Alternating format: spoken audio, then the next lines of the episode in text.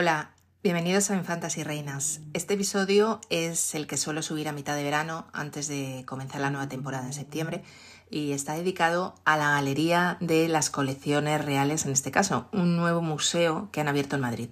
Estuve hace poco tiempo visitándolo, merece mucho la pena y os voy a hacer un pequeño resumen de lo que podéis ver en él por si os interesa visitarlo.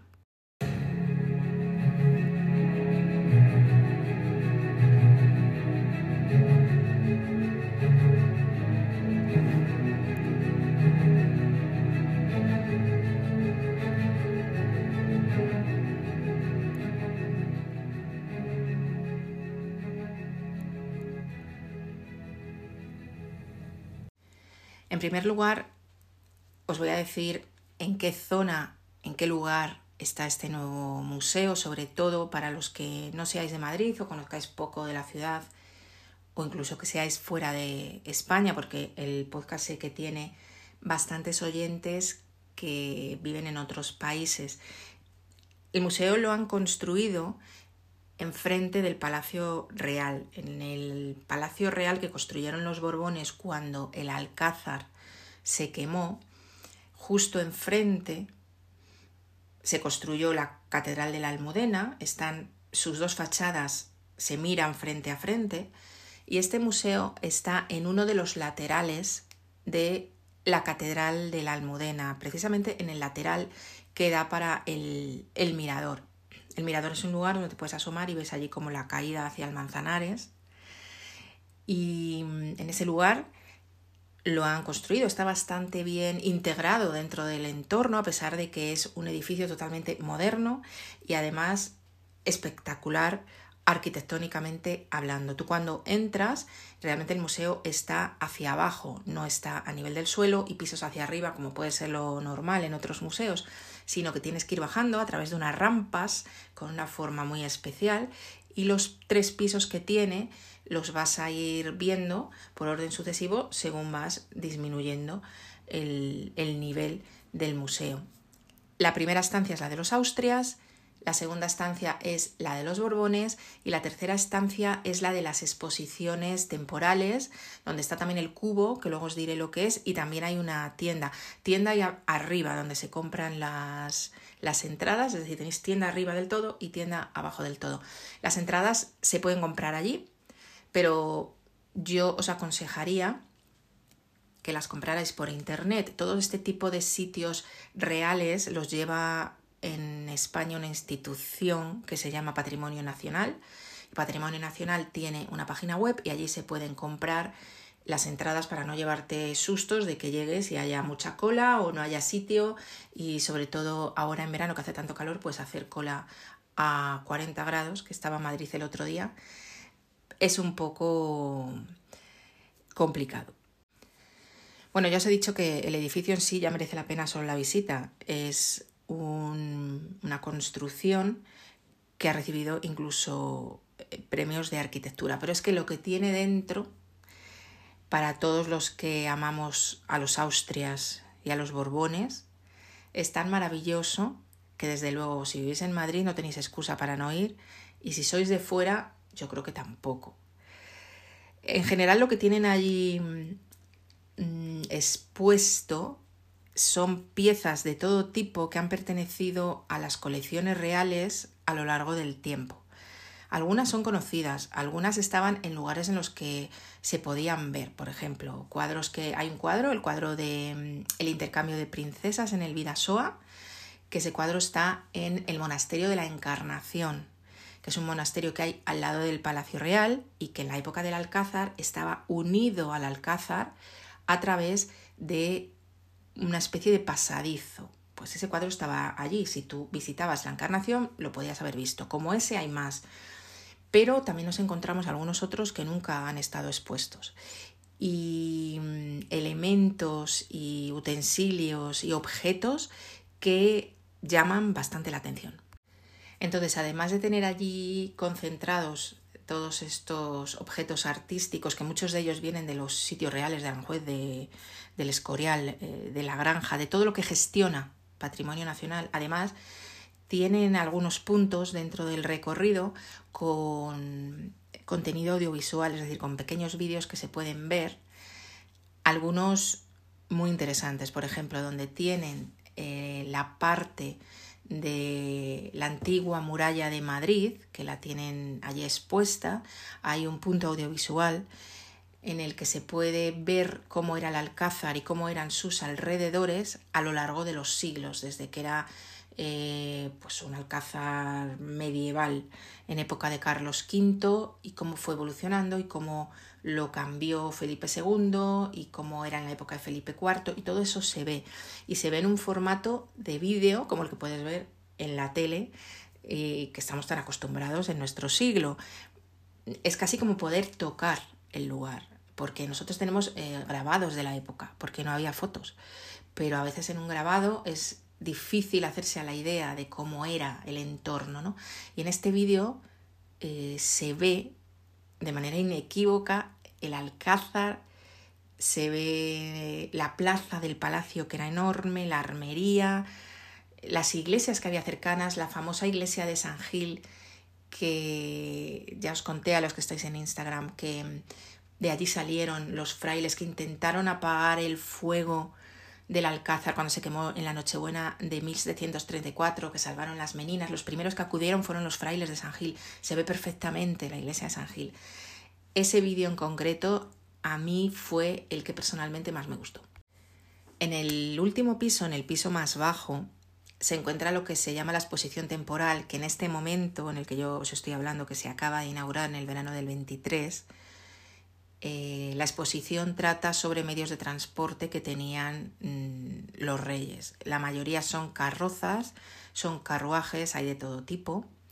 También tienen otros puntos audiovisuales en los cuales podéis ver por dentro estos carruajes y es interesante ver cómo iban cambiando con el tiempo y cómo eran como un poquito más cómodos según vas avanzando.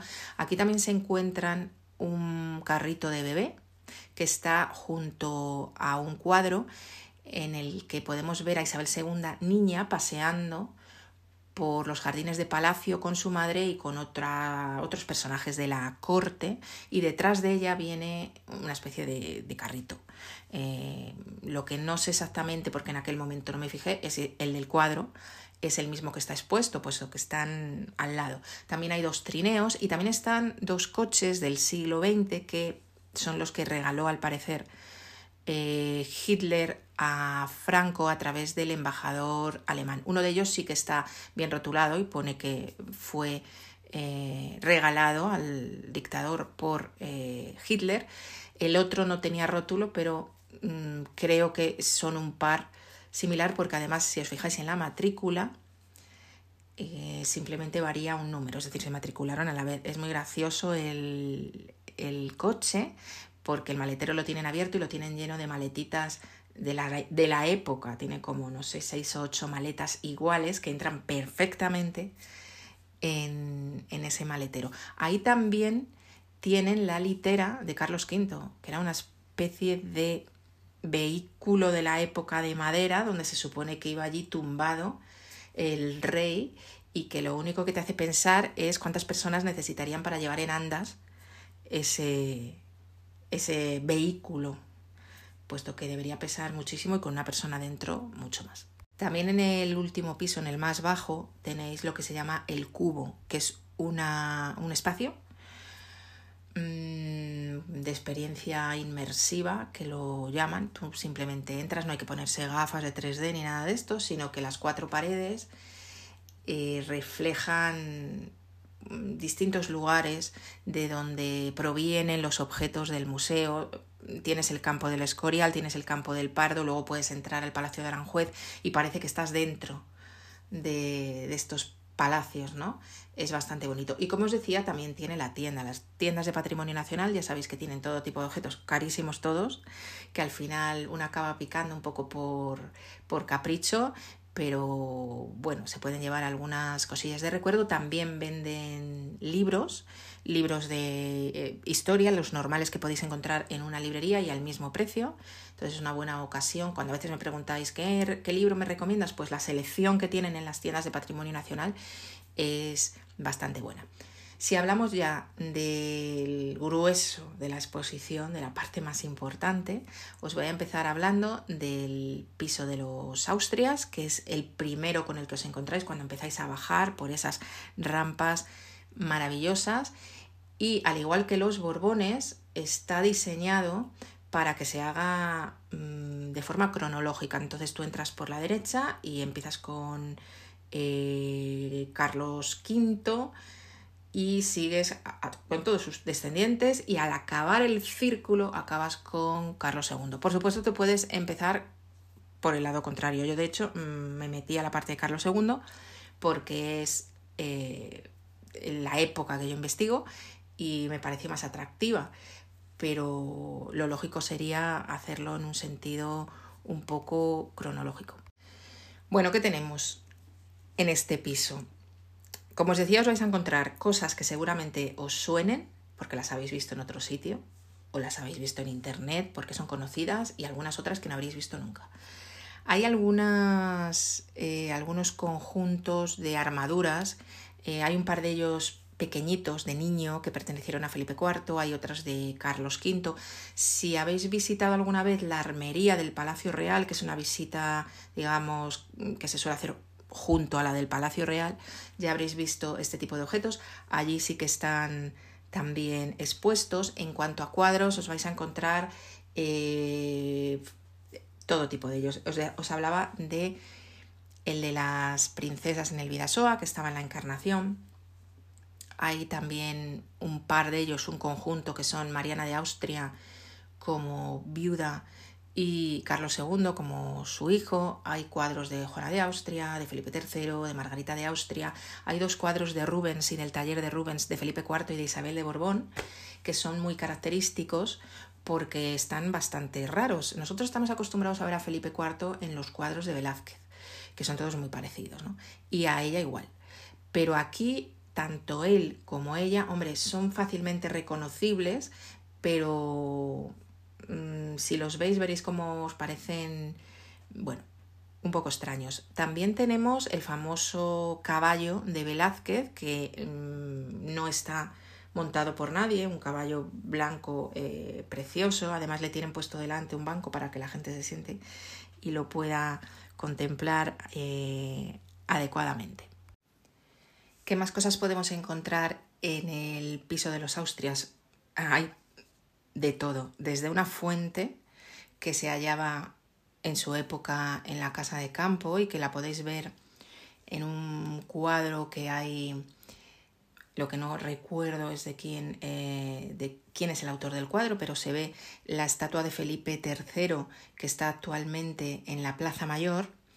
Antes estaba en la casa de campo y en este cuadro se ve esa estatua y al fondo se ve la fuente blanca que la tienen tal cual dentro de, la Galería de las Colecciones Reales. Podéis ver también una maqueta del Alcázar y de toda su zona. Hay una arqueta que perteneció a Isabel Clara Eugenia, una colección de casullas de órdenes religiosas. Mm, también está el retrato ecuestre de Juan José de Austria, de Rivera, si no me equivoco. Hay un par de cuadros de Felipe IV y de Mariana de Austria rezando que creo que son de Velázquez, esos estaban en el Escorial, esos sí los seguros de la colección del Escorial. Eh, las columnas que había en el Hospital de Montserrat, que era un hospital que fue patrocinado por Mariana de Austria y que estaba cerca de la Puerta del Sol. Las columnas son gigantes, gigantes, yo no sé dónde las tendrían en su momento. Y bueno, lo que para mí es la joya de la colección es la carroza de Mariana de Austria. ¿Por qué es la joya de la colección? Porque mm, yo no sabía ni que existía y eso que eh, Mariana de Austria es una de las reinas que más conozco. Es una carroza totalmente negra, está hecha de ébano. Supongo que pertenecería a su etapa como viuda. Y la verdad que es impresionante. A mí ha sido la pieza que más me ha gustado de todas. En cuanto al piso de los Borbones, pues vais a tener también de todo, quizá más cantidad de objetos que los que hay en las de los Austrias, aparte de los consabidos cuadros que hay mm, de todos, uno, hay dos cuadros parejos de Felipe V y Isabel de Farnesio, lo mismo para Fernando VI y Bárbara de Braganza, eh, hay de Felipe V solo, de su hijo Luis I, por supuesto, de Alfonso XII, de Alfonso XIII, de Isabel II, de la que hay también algunas fotos de varias infantas a lo largo de todo este periodo de los Borbones. Está también el famoso cuadro en que se ve, digamos, la parte de atrás de la cabeza de Carlos IV, que es un cuadro pequeñito, varios de Carlos III. También podréis ver tapices, que se me ha olvidado deciros que en, el piso de los Austrias también hay bastantes tapices y, y en este de los Borbones igualmente. Hay incluso una silla de manos bastante bonita, muebles que pertenecieron a Godoy, junto con, un cuadro. Eh, también está el famoso cuadro del que todo el mundo habla, que mm, es, eh, representa a Carlos IV cuando estuvo exiliado en Roma. Y este cuadro veréis que se parece muchísimo a su descendiente, el rey emérito, Juan Carlos primero es eh, bastante curioso. También hay muebles de distintos estilos. Hay un oratorio que perteneció a, a Bárbara de Braganza, por ejemplo. Y sobre todo hay un cuadro, a mí otro de los eh, objetos que más me gustó es un cuadro pequeñito en el que se ve el Palacio Real desde el arco de la armería, que ya no existe. La armería ya no existe, pero antes sí que existía al final de la plaza de Palacio, cuando existía el, Alcázar, y luego, una vez que se hizo el Palacio Real, se mantuvo durante un tiempo. En ese arco por el que se entraba a la plaza de Palacio está hecha, es como si fuera una foto, pero es un cuadro. Y la verdad que mm, me parece precioso porque además da una visión de algo que ya no se puede ver así. Eh, hay otro cuadro de, de, Francisco de Asís, el marido de Isabel II, de Victoria Eugenia. Además, debajo del cuadro de Victoria Eugenia hay una serie de objetos que le pertenecieron. Yo no hice mucho caso, pero me dijo un oyente del podcast por Instagram que incluso había un, un libro en inglés que leía la reina, que creo que era una novela de Jane Austen, que es bastante interesante verlo. Bueno, os he hecho un resumen sucinto de lo que podéis encontrar. Creo que es un museo para ir dos o tres veces y que cada vez que se va mm, se puede encontrar algo nuevo. La entrada general vale 14 euros ahora mismo. Sí que hay algunos casos en que hay descuento, incluso eh, hay también entradas gratuitas. Por ejemplo, si eres profesor como yo, la entrada es gratuita. Y hay otros casos que pueden obtenerse las entradas gratuitas y repito, creo que merece muchísimo la pena y espero que si vais os guste tanto como a mí.